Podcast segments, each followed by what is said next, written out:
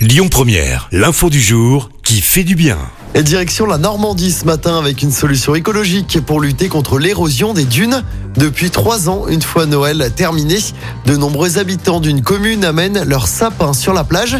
Une fois déposés, les milliers de sapins vont en fait permettre de solidifier la dune. Avec cette technique, chaque année, la dune gagne plus d'un mètre de plage. Cette technique n'est pas nouvelle, elle a déjà fait ses preuves dans le sud-ouest depuis 2016 pour compléter la récolte de sapins auprès des particuliers.